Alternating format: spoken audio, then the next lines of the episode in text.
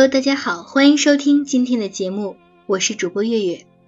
今天和大家分享的文章来自于简书作者徐沪生。总有些路要独自行走。两千一五年九月五日，在我二十五岁生日后不到四个月，早上五点钟，爸爸过世了。他病了七年，从两千零八年四月我高三的时候他就病了。血栓性血小板减少性紫癜，血内血小板含量很低，凝血功能很差，不能磕着，也不能碰着，刷牙牙龈出血也很麻烦，好端端的就会内出血，身上到处都是青斑和血瘀，大小便泛红。医生说这病的死亡率很高，让我们有心理准备，血浆置换手术是目前最好的治疗方式。但是不能保证一定可以治愈，需要做很多次也说不准，得看病人的身体情况，恢复的好两三次就行了，恢复的不好那就是个无底洞了。当然也要看家属的经济条件，一次手术要五千多。妈妈把家里的钱都花光了，还问亲戚朋友借了十来万，终于治好了爸爸。出院的时候，爸爸虚弱的像是中风的病人，每天躺在床上休息，吃喝拉撒都需要别人照顾。因为大量使用激素，他浑身浮肿，像是泡在水里很久的尸体，脸上东倒西歪的都是赘肉，像是用橡皮泥捏的一张脸。但妈妈已经心满意足了，她只要爸爸能吃能睡能走能行，爸爸在这个家。就还有个家的样子。后来爸爸稍微恢复了一些，但走路还是要扶着墙，弱不禁风的。看电视十分钟就会头晕眼花、满头大汗，身子太虚，很容易咳嗽、大喘气。每天躺在床上睡觉，醒来就是吃饭吃药。医生开了一堆药，说千万要好好照顾自己，按时吃药，每个月来医院复诊。查血常规，这个病只有药物能抑制，没法根治，很容易复发。之前以为这是医生的习惯性叮嘱，跟谁都这么说。谁知道后来爸爸的病真的复发了一次又一次，前两次复发都是在上海治的，做血浆置换手术。后来实在治不起了，负债累累，再也没有可借钱的亲朋好友。于是就回到了东台老家，去市医院用药物治疗，环保素软胶囊，死马当活马医，居然也治好了。医药费便宜了很多，加上家里申请了低保户，能报销大半。后来我大学毕业，工作赚钱，把家里的债务还了不少。比起从前，经济压力小了很多，偶尔复发也能应付。但是这次复发特别严重，往年用过的药都用了，又加上了许多新药，都不在报销的范围内，一天的花费就要两千多，我存的钱很快就花光了。但是爸爸依旧没有什么起色，而且还患上了新的毛病，肺部感染，破了个大洞，大概是这些年吃的药太多了吧，积累的副作用，病情恶化很快。终于回天乏术。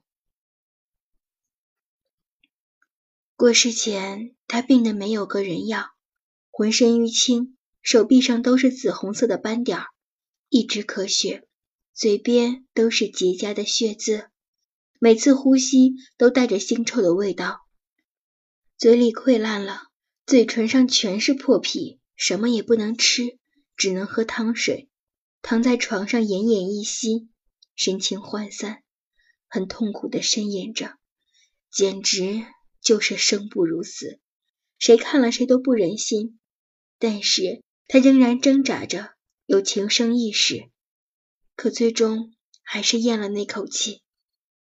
我哭了整整一天，七年了，从两千零八年到两千一五年，从十八岁到二十五岁，整整七年。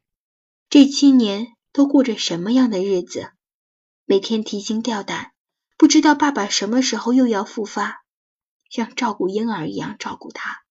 对他的那张浮肿的脸，看着桌子上瓶瓶罐罐的药，想起他从前健康壮硕的模样，我想不通，为什么这种事会发生在我身上？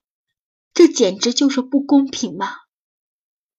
爸爸一旦复发，我就更加提心吊胆，不知道又要花多少钱，又要找谁借钱，每天跑医院照顾他，询问医生护士。他情况有没有好点儿？什么时候可以做手术？还差多少钱？坐在走廊的长椅上，惶惶度日。七年了，同龄人最美好、最青春的年岁，我都没有过过一天安稳的日子。不知道无忧无虑是什么滋味，总是煎熬、发愁、唉声叹气，心理压力很大。每天晚上做梦，醒来。都是头昏脑胀，常常心动过速，喘不过气来，只求爸爸能活着。大三我就在外面实习，拼命省钱、赚钱、存钱给他治病，也早有预感，他的病迟早会要了他的命。结果这一天真的来了，二十五岁的我再也没有了爸爸。一向坚强乐观的我。跪在棺材前，咬牙切齿，掉眼泪。我跪着，他躺着；我跪在棺材前，他躺在棺材里。我生，他死，阴阳相隔。我难过，我愤恨。叔伯们不忍心安慰我说：“你爸病了这么久，家里拖累，自己也难受。临走前那个样子，谁看了都心疼。”太煎熬，太遭罪了。现在他走了，对谁都是解脱。我已经尽力了，没有对不起他。换做平常的人家，只怕两千零八年那回就放弃了，就当他多活了七年吧。但是我还是哭。爸爸没了，能不哭吗？别人是子欲养而亲不待，可我爸。从来没有养过我，反倒是我养了他七年。我知道我见笑了，对得起他，但眼泪就是止不住。七年来，意志和愤怒都哭了出来。从前爸爸在，他是个病人，本来心情就不好，我不敢当着他的面流露出任何负面的情绪，总是坚强鼓励他。现在他死了。我也崩溃了，想想觉得我这二十五年就是一场悲剧。我是个留守儿童，自小跟爷爷奶奶长大，爸妈一直在上海做水产生意，过年也从不回来，因为过年是生意最好的时候。这些年除夕夜，我们没有吃过一次团圆饭，只有放暑假了，我去上海找他们，平时很想他们。身边的同学都有爸妈陪着，就我没有。我特别羡慕他们，也特别缺爱。我总盼着将来能去上海念大学，跟他们一块儿过。老师说，上海的高校在我们江苏招生很少，分数线也很高，所以我拼了命的学习，保持年级第一。两千零八年，江苏省高考分方案改革，不考物理、化学。总分只剩下四百多分，理科强势的我选择了奥赛的出路。为了能被保送，我放弃了喜欢的数学奥赛和化学奥赛，选择了我们学校历年得奖率最高的信息学奥赛，拿到了奥赛一等奖后，被保送到了上海交通大学软件工程系，如愿以偿的来到了上海。虽然水产市场很脏很乱，但一家人在一起就很好。我很欢喜，可是没过一个月，爸爸就病了。此后每年都会复发，我从来都没有抱怨过。他没钱给我上大学，我就自己想办法筹钱交学费，申请助学贷款、助学金，学费减免。大学四年，我没有问爸妈要过一分钱，我不想给他们添负担。大三下半学期，我就到外面实习赚钱，帮妈妈分担生活费、还债，给爸爸治病。但结果，爸爸还是走了。我很气，我不明白，为什么别人的童年都有爸爸妈妈陪在身边，我没有？为什么家长会同学们都跟爸爸妈妈嘻嘻笑笑的，而我一个人孤孤单单的坐在角落里？为什么别人上大学都是爸妈给钱，不愁吃也不愁穿，而我得自己想办法筹钱，省吃俭用，荤菜我都很少吃，抠门的简直像个吝啬鬼。为什么别人都是爸妈照顾的孩子，我没有被他们照顾过？刚成年就要照顾他们，为什么很多人二十五岁了还在啃老，总伸手向爸妈要钱？我二十五岁就死了爸爸，户口本上一栏换上了我的名字，从此我就要照顾一家人了。想起两千零八年的五月，我十八岁生日的时候，在浦东仁济医院住院部十四楼血液科的病房里，我爸要小便了，我就把旁边的帘子拉上，帮他脱裤子，然后。把尿壶摆好，等他小便完，帮他擦干净，把裤子穿上，把尿壶拿到卫生间冲洗。种种辛酸辛苦，身心劳累，从前我都没有抱怨过，因为我爸活着，这就是我的精神支柱。再苦再累，我都可以撑下去。可现在他死了，我支撑不住了。这些年我坚强的。但是我也有脆弱的时候，我也才二十五岁，我受不住这么大的打击。爸爸过世的那天，我从早哭到晚，跪在灵前烧冥纸的时候在哭，给亲戚朋友递香烟的时候在哭，跟叔伯们商量丧事的时候我还在哭，更多的时候我是坐在角落里哭，哭到晚上头晕眼花昏睡。希望明天醒来，发现这不过是一场梦，爸爸还活着。因为我实在无法想象以后的日子要怎么过下去。但是第二天早上醒来，我没有再哭，我哭够了，脸上还是昨天的泪痕，我还是伤心难过，看着棺材里爸爸的遗体就要掉眼泪。但是我更加清楚的意识到。爸爸已经不在了，但日子总是要过下去。比如眼前要做的就是爸爸的葬礼，我在这边哭哭啼啼的，只顾着自己伤心难过，把什么都丢给妈妈，这太不负责任了。妈妈也很伤心，我要体谅她，照顾她。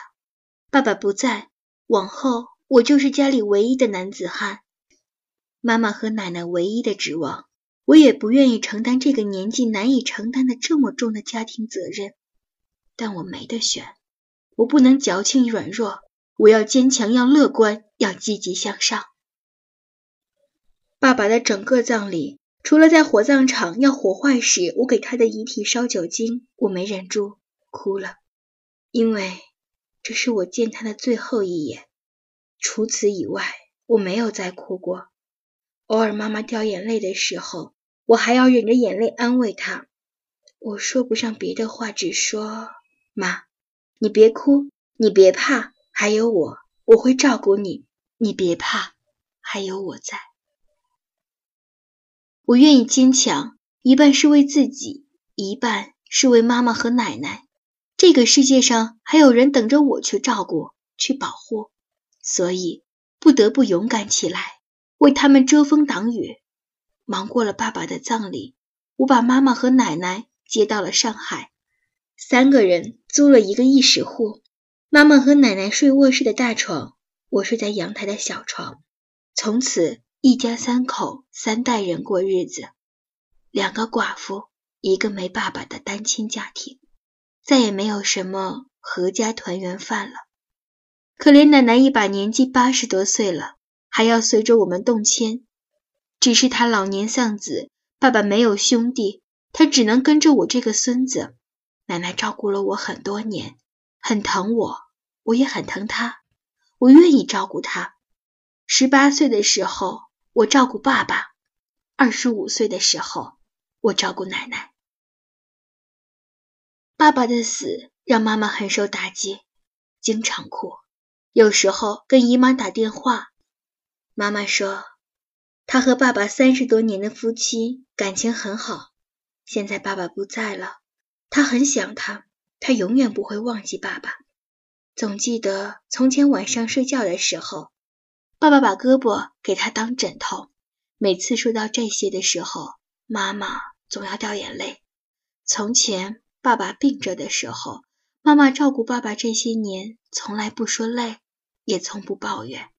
她很坚强，也是爸爸一走，她就垮了。但日子总是要过下去，死掉的人死掉了，我们活着的人总还要好好活着。难过伤心总是不能免的，但是再有万般艰难也要熬过去，总不能寻死觅活吧。休息了些日子，妈妈在附近的养老院找了一份工作，做护理员。活很脏很累，给老年人喂饭、喂菜、擦身子、端屎端尿。要是老人便秘了，还要戴着手套给他们抠大便。还好，这些年妈妈照顾爸爸都习惯了。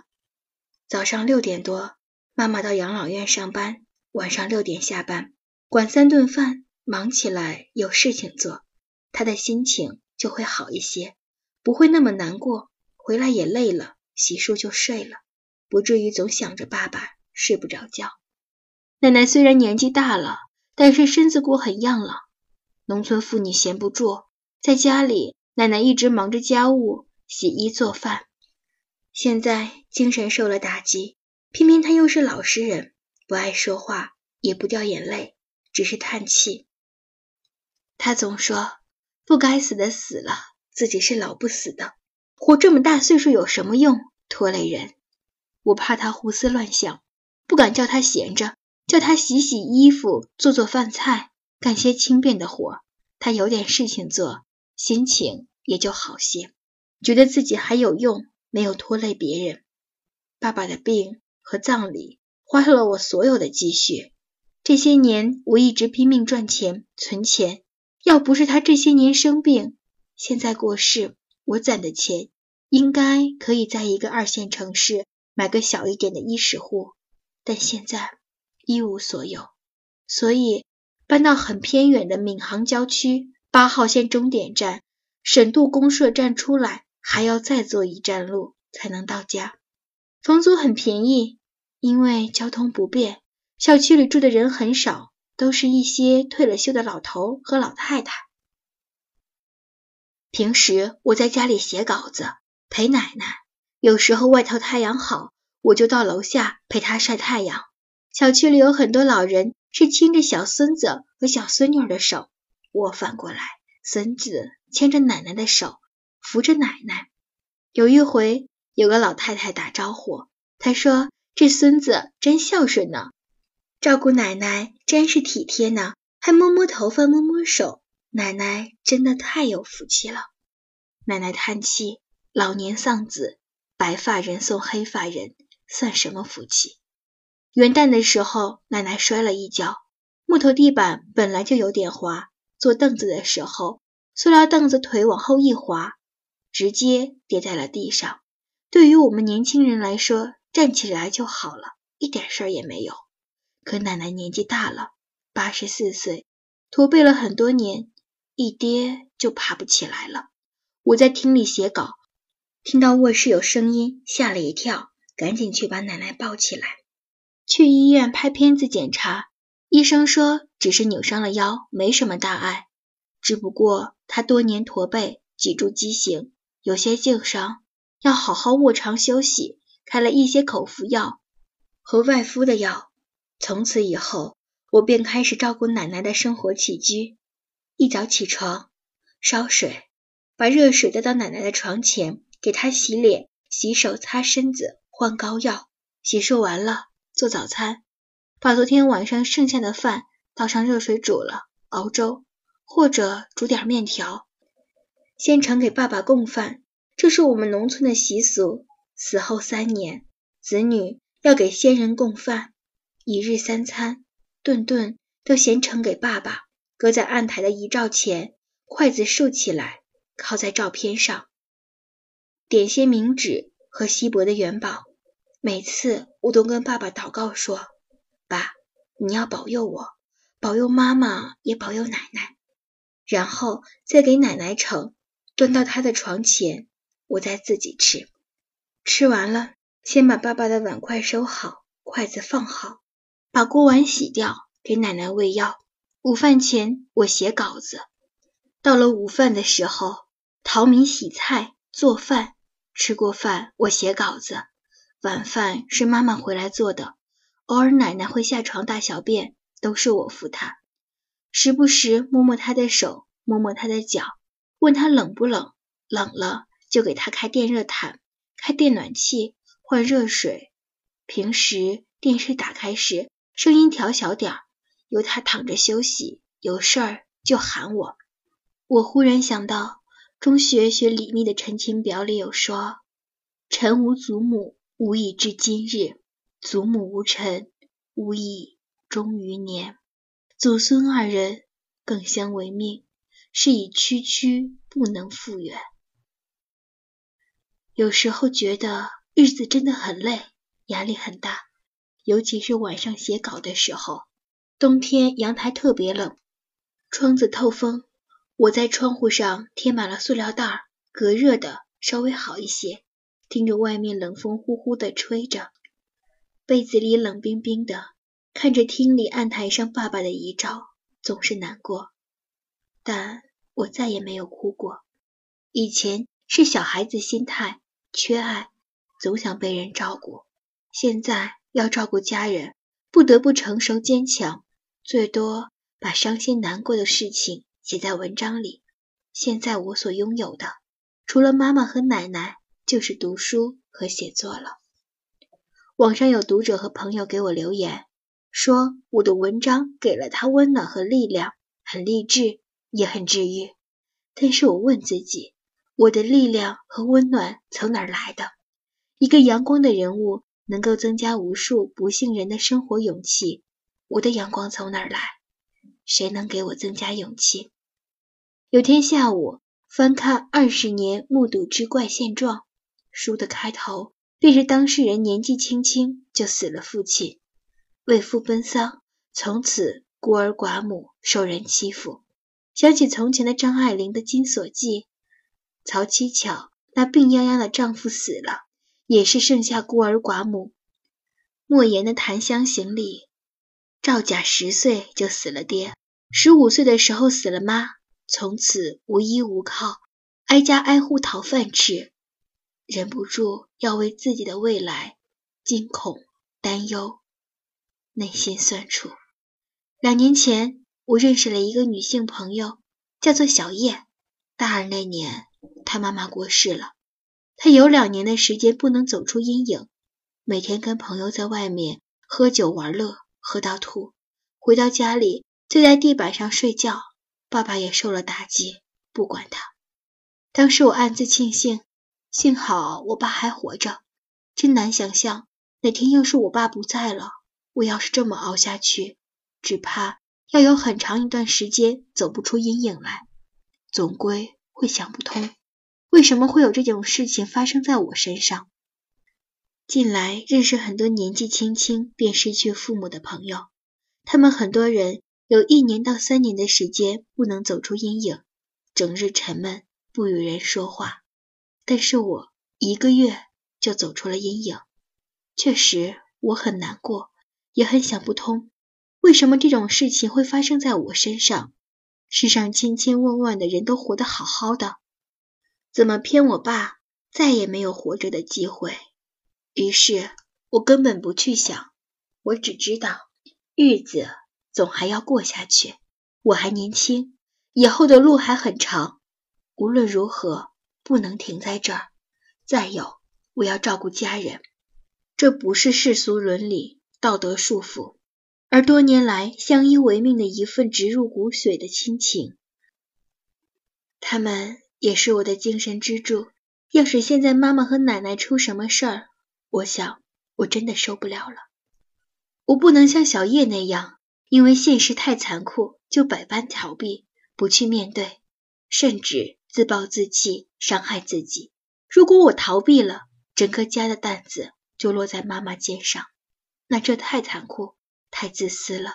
男子汉大丈夫要勇于担任责任，所以逼着自己过了爸爸的葬礼，就去坚强过来，再也没有掉过眼泪。我相信。要是爸爸地下有知，便乐于见到坚强的我。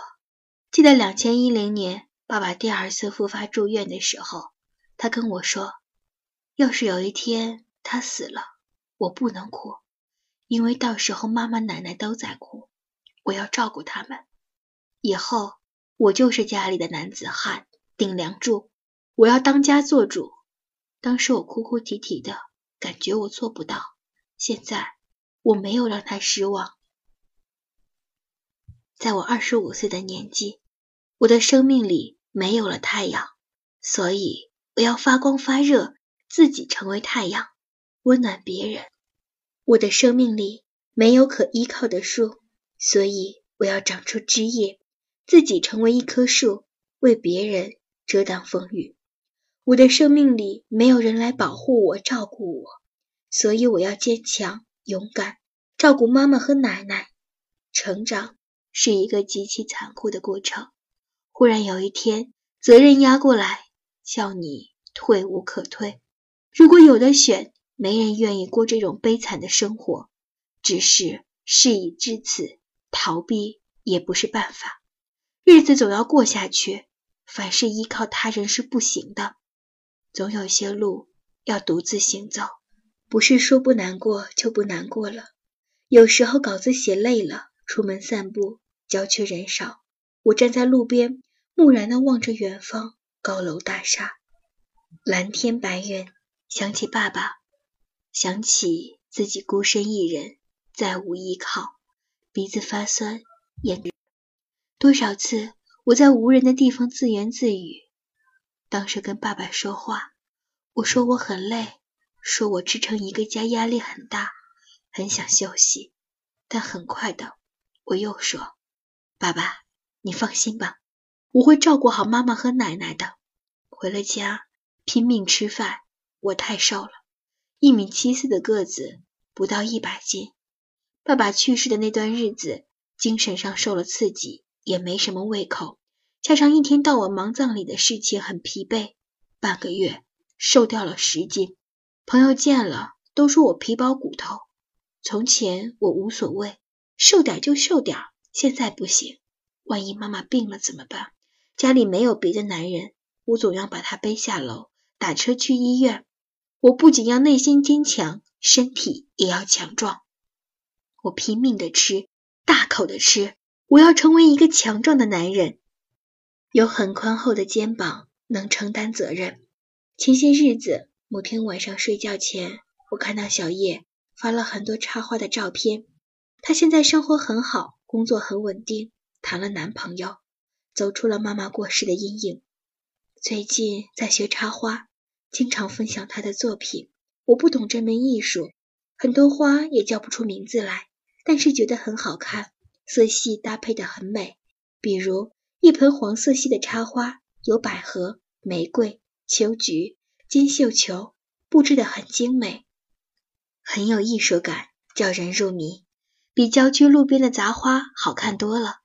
后来我常常翻看他插花的照片，其实，在难过的时候，想爸爸的时候，压力大的时候，交房租的时候，被编辑退稿的时候，对未知的前途感到惊慌不安的时候，奶奶躺在床上说腰疼的时候。妈妈念叨爸爸掉眼泪的时候，一早五点听到妈妈起床出门上班的时候，看着这些漂亮的花朵，觉得自己的生活也跟着美好了那么一点儿，并不是矫情，只是人在低谷走投无路，总要找些美好的事物，使自己对未来怀揣着希望，哪怕生活在阴沟里，也要仰望星空。越是捉襟见肘的时候，越要看着这些漂亮的花朵。不要告诉我，玫瑰已经凋谢，要指给我看，百合正在开放。鲁迅说：“真的猛士，敢于直面惨淡的人生，敢于直视淋漓的鲜血。喜乐悲欢，人生无可逃避。不想长大，不想承担责任，那是孩子气的幼稚行为。只是生活太奔波，太疲惫。”总要自己一点温暖和力量，好更加勇敢的面对未来的生活。想着也许明天就会好些吧，也许明天会好些吧，有个也许就够了，值得为勇敢奋斗下去，独自行走。